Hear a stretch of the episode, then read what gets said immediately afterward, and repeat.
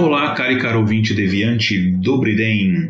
Esta é a edição 1530 do Spin de Notícias, o seu giro diário de informações científicas em escala subatômica. Eu sou Igor Alcântara, cientista de dados e um dos apresentadores do podcast Intervalo de Confiança, especializado em ciência de dados e inteligência artificial.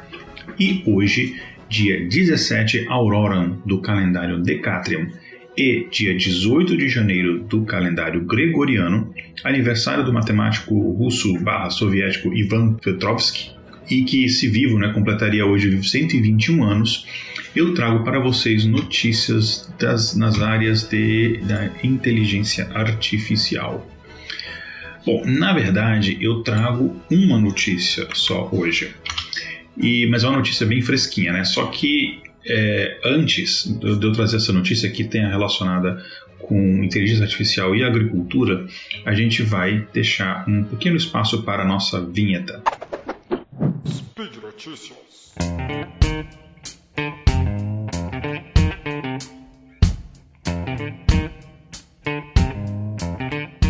Veículos totalmente autônomos ainda podem demorar alguns anos para chegar a uma rua perto de mim, de vocês e tal. A gente já falou disso aqui em outros spins, no SciCash, lá no intervalo de confiança, das complicações legais, éticas, tecnicológicas, ah, quase que não sai. Depois vão me substituir por inteligência artificial, vocês não sabem por quê, né? Quer dizer, eu não sei por quê. Uh, enfim, tecnológicas que são relacionadas a isso. É, então, na rua, é muito difícil a gente ter, num, num num breve é, é, futuro, carros autônomos circulando assim em larga escala por todas as questões. Você precisa ter é, vias inteligentes para comunicar com o carro, você precisa ter treinamentos desses carros em larga escala em condições adversas, enfim. Tem todas as questões que, que tornam essa situação é, um pouco complicada. A gente vai esperar alguns anos isso, até isso acontecer de fato em larga escala, em grandes rodovias, em grandes cidades. Só que e numa fazenda, né, que você não tem trânsito, não tem esse tipo de coisa.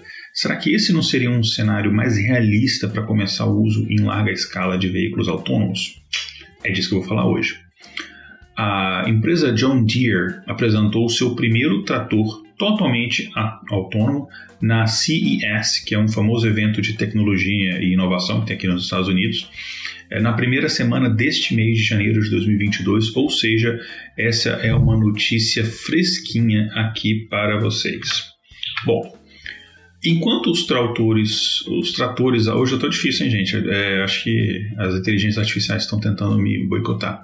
Enquanto os tratores autônomos operam em fazendas, né, assim, um certo nível de autonomia, digamos assim, há mais ou menos ali uma década, né, pelo menos isso, esse novo trator da John Deere, o 8R, ele leva essas coisas num passo adiante. É, ele permite que os agricultores saiam da cabine, ou seja, você não precisa. Que, ah, só para explicar para vocês como é que funciona hoje em dia, é, os tratores autônomos, a maioria que você tem, é, você ainda precisa de ter um, um, uma pessoa, né, um ser humano, enfim, ali na, na cabine, né, para intervir em alguma coisa uh, e às vezes para colocar numa determinada posição, enfim, ele tem é, o, o, trabalho ele é parcialmente autônomo. Nesse caso do 8R não, ele já é muito mais automatizado. A gente pode dizer que ele é quase totalmente autônomo. É, apesar de ter um local ali, né, para a pessoa sentar ali, tem até um volantinho e tal, você não precisa fazer isso, né? É, a tecnologia do 8R, desse novo 8R, permite que os agricultores eles saiam da cabine e eles controlem a máquina, se necessário, remotamente. Porque a ideia é que nem precise disso, né? Uh, segundo argumenta a empresa, a população mundial está aumentando. E isso significa que a produção de alimentos precisa aumentar também rapidamente. Assim, aqui é a opinião pessoal do Igor. Uh, não é necessariamente verdade. É, isso pode ser um truquezinho, né, gente?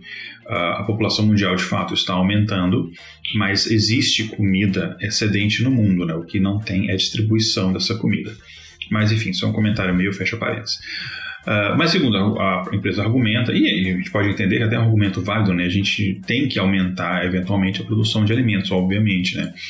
Uh, então, uh, eles falam que esse tipo de tecnologia pode ajudar nesse aumento de produtividade. Ao mesmo tempo, as pessoas que cultivam esses alimentos, ou seja, os agricultores, o trabalhador rural, eles estão envelhecendo. Novas pessoas não estão assumindo esse tipo de trabalho, quer dizer, não na escala é, que deveria se assumir, né? Para vocês terem uma ideia, o, o, agricultor médio nos Estados Unidos, a idade média deles é de 55 anos. Então, isso é uma idade avançada pro, é, enfim, eu, estarei nessa idade daqui a 10 anos, mas é uma idade avançada uh, ah, para você considerar a média né, de idade. E é, há uma dificuldade grande de você encontrar trabalhadores agrícolas qualificados. A maioria das pessoas querem ir para a cidade trabalhar com outras coisas. E a John Deere diz que a automação é a resposta para isso. Mais uma vez, a John Deere disse, não sou eu que estou dizendo. Isso é uma outra questão mais polêmica que a gente pode depois é, é debater nos comentários. Mas essa solução, segundo a John Deere, traz mais custos para os produtores rurais, ou seja, para o dono do negócio né, rural. É, e também tem um problema que ela ainda não foi testada em larga escala, ou seja, a gente está meio que engatinhando ainda nessa parte. Né? Segundo a Diana Kovar, que é vice-presidente de produção e agricultura de precisão e sistema de produção na John Deere, é um cargo bem interessante. É, é um título interessante, só pede para uma pessoa que eu conheci em Harvard que o título dela era é, diretora de primeiras impressões, que era, era recepcionista lá aqui, pessoal desse título super legal para ela. Mas enfim, voltando aqui, vamos tentar manter o foco. Uh, eu não tenho foco na inteligência artificial, mas eu tenho um foco muito bom, então vamos voltando aqui. É, segundo então disse é, a Diana Kovar, estamos criando, abre aspas aqui para ela, né? estamos é, criando camadas de autonomia para que o agricultor não fique mais preso a essas máquinas o dia todo, mas possa concentrar sua atenção nos trabalhos que exigem mais experiência deles. Ou seja, trabalho repetitivo, você deixa a máquina fazer e você concentra as pessoas no trabalho é, mais intelectual, digamos assim, e, e decisório. E a empresa ela não divulgou o preço final do trator, né? até porque ele não está à venda ainda, vou falar um pouquinho disso daqui a pouco.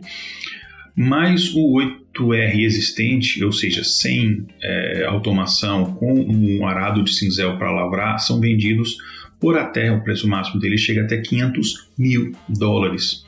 Tá? Isso sem recurso autônomo, ou seja, é muito caro. Eu, quando li esse preço, eu fiquei assustado, assim, não imaginava que era tanto. Para vocês terem uma ideia, tem um termo de contexto, né? o custo anual de produção de uma fazenda média nos Estados Unidos foi de cerca de 180 é, mil dólares em 2020, ou seja, o custo médio de produção. Uh, ou seja, é, esse trator ele tem que durar vários anos mesmo, né? porque ele é muitas vezes acima do custo médio anual de produção, né? um trator só. Isso sem a automação. Né? É, enfim, esse dado é, é, um dado da USDA, né, que é o equivalente ao Ministério da Agricultura americano.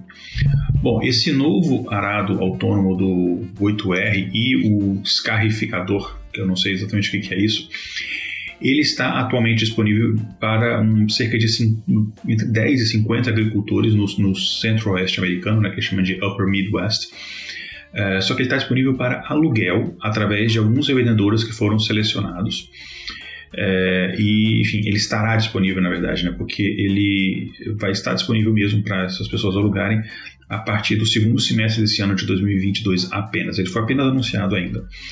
É, o, a Covar, né, a vice-presidente de produção, enfim, aquele título maluco lá, ela disse que a empresa, né, John Deere, espera pelo menos dobrar esse número de tratores disponíveis até 2023 e eventualmente mudar o, o, o, modelo né, de aquisição de aluguel para um modelo de fato de propriedade.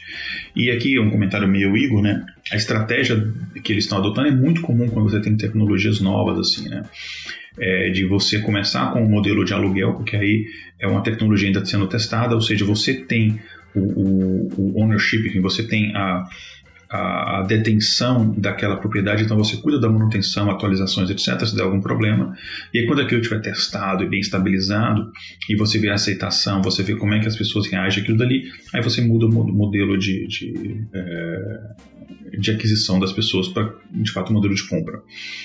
Um, o trator, nesse trator 8R autônomo, ele usa machine learning para lavrar o solo e ele pode funcionar até 24 horas por dia. Né? Eu vou falar até assim, porque na verdade entre 8 ou 10 horas, é, a cada 8 a cada 10 horas, você precisa é, reabastecer. Então ele para, reabastece e continua funcionando. E os agricultores, enfim, a pessoa ali responsável por monitorar isso daí, ele acompanha o progresso e monitora qualquer problema que aconteça através de um aplicativo. Só que ele não precisa estar dentro do veículo, como eu falei. Ele não precisa nem estar na fazenda, ele pode estar em outro lugar, né? Porque, enfim, tudo conectado, ele consegue estar em qualquer lugar. É, então, o que precisa fazer é o seguinte: vai começar o trabalho no dia, você coloca o trator ali na, na, na, na fazenda, enfim, na, onde ele vai fazer o trabalho, uh, você monta ele ali, né? Enfim, deixa ele bonitinho, monta o varado e tal, liga e ele faz o resto, né? E aí existe uma plataforma de um aplicativo móvel da John Deere, né, que é o Operation Center, que permite que as pessoas, enfim, que estão operando a máquina remotamente visualizem dados, imagens e vídeos, né, tudo ao vivo. É, e quando eu digo operar remotamente, assim, ele está monitorando, né, porque a máquina está fazendo tudo sozinha. Só que, segundo disse a empresa, nem todo agricultor é, vai ter que comprar um trator novo para fazer essa tecnologia funcionar. Esse sistema autônomo também será adaptado em tratores que já existem, já são usados por vários anos. Então, isso talvez o custo de aquisição reduza bastante por causa disso. E esse novo 8R ele está equipado com seis pares de câmeras que dão à máquina a capacidade de detecção de obstáculos em 360 graus, o que é importante, né? E a empresa diz que o trator usa uma rede neural profunda, o famoso Deep Learning, que foi treinada em mais de 50 milhões de imagens de fazendas coletadas nos últimos três anos para guiar a máquina, mas os humanos estão ali de prontidão para ajudar a tomar decisões.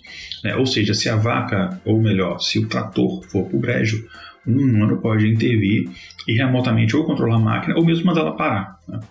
O 8R ele para se ele encontrar algo no campo e ou algo, enfim, uma região que ele não saiba navegar, e ele envia imagens para os teleoperadores da própria John Deere, que eles verificam ali manualmente a situação e alertam o agricultor se for necessário, ou então eles fazem a correção ali mesmo. E a, a, a a questão por que, que a John Deere está disponibilizando pessoas para fazer isso é porque eles estão desenvolvendo ainda o, o, o, a tecnologia, estão fazendo aquele ajuste fino.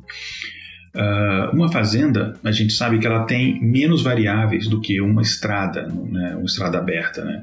Então, segundo disse o, William Pell, que é diretor sênior de sistemas autônomos da John Deere, abre aspas aqui para ele, quando encontramos um objeto uh, anômalo, paramos. Não precisamos nos preocupar em sermos atingidos por outro motorista, ou seja, é mais simples você dirigir no campo do que de fato na cidade. Então isso, por isso que essa tecnologia está sendo, é, já está sendo começando a, a, ser usada em teste já é, a partir deste ano. E nos últimos anos, a John Deere ela vem desenvolvendo a sua experiência em inteligência artificial e em robótica bastante. A empresa ela adquiriu a Bear Flag Robotics, que tem sede no Vale do Silício, em agosto de 2021, por 250 milhões de dólares. Mas, apesar disso, a empresa disse que o 8R foi usado é, por um, foi desenvolvido por um pequeno grupo de, é, de, de é, agricultores né, em 2019 e não dependeu da tecnologia do startup, ou seja, é uma tecnologia que eles desenvolveram antes mesmo de comprar a Bear Flag Robotics. Mas não só isso. Antes disso, a, em 2017, a John Deere gastou 305 milhões de dólares para comprar a Blue River Technology, que era uma startup da Califórnia que usa machine learning para identificar plantações e pulverizar pesticidas e fertilizantes. E à medida que a empresa adiciona poder de computação aos seus equipamentos, alguns temem que agricultores tenham ainda menos controle sobre as suas máquinas. A John Deere tem sido criticada, inclusive, pela questão do direito de reparo, a capacidade né, que basicamente os agricultores têm de consertar os seus próprios equipamentos. Né? É, só que o que acontece é que eles são obrigados, no caso, por exemplo, do 8R, a levar numa concessionária autorizada para fazer o reparo lá. E além disso, né, além disso, existem as críticas sobre os empregos que serão perdidos com mais esse nível de automação. Né? Enfim, é claro, tudo tem os dois lados da moeda. Né? Uh, hoje em dia, é, a, a, essa máquina 8R autônoma, ela só prepara o solo para o plantio, enfim, ela só faz aquela parte de arar, né? Mas a empresa, ela pretende em breve tornar o plantio de sementes, aplicação de fertilizante e colheita também processos autônomos. Ela tá, já está trabalhando nisso. E é por isso até porque ela adquiriu essas outras empresas é, de, de inteligência artificial.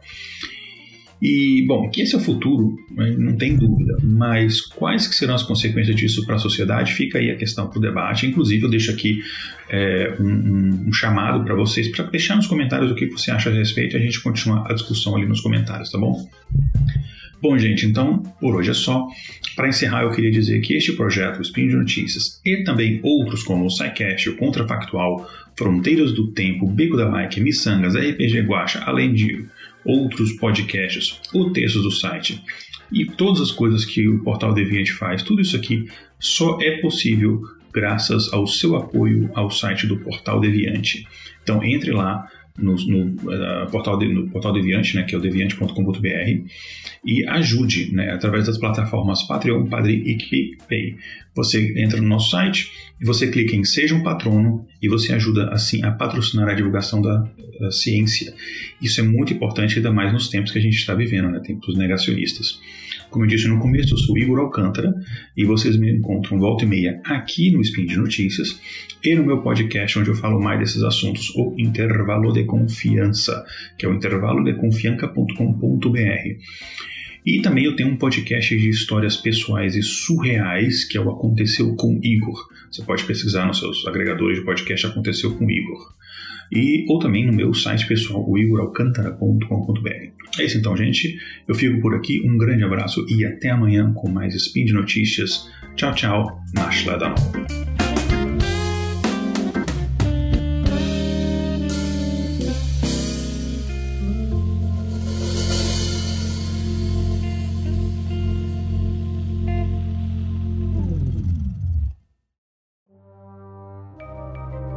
Este programa foi produzido por Mentes Deviantes.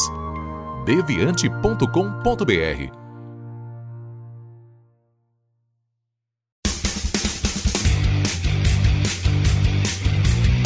Cortes, edição de podcast.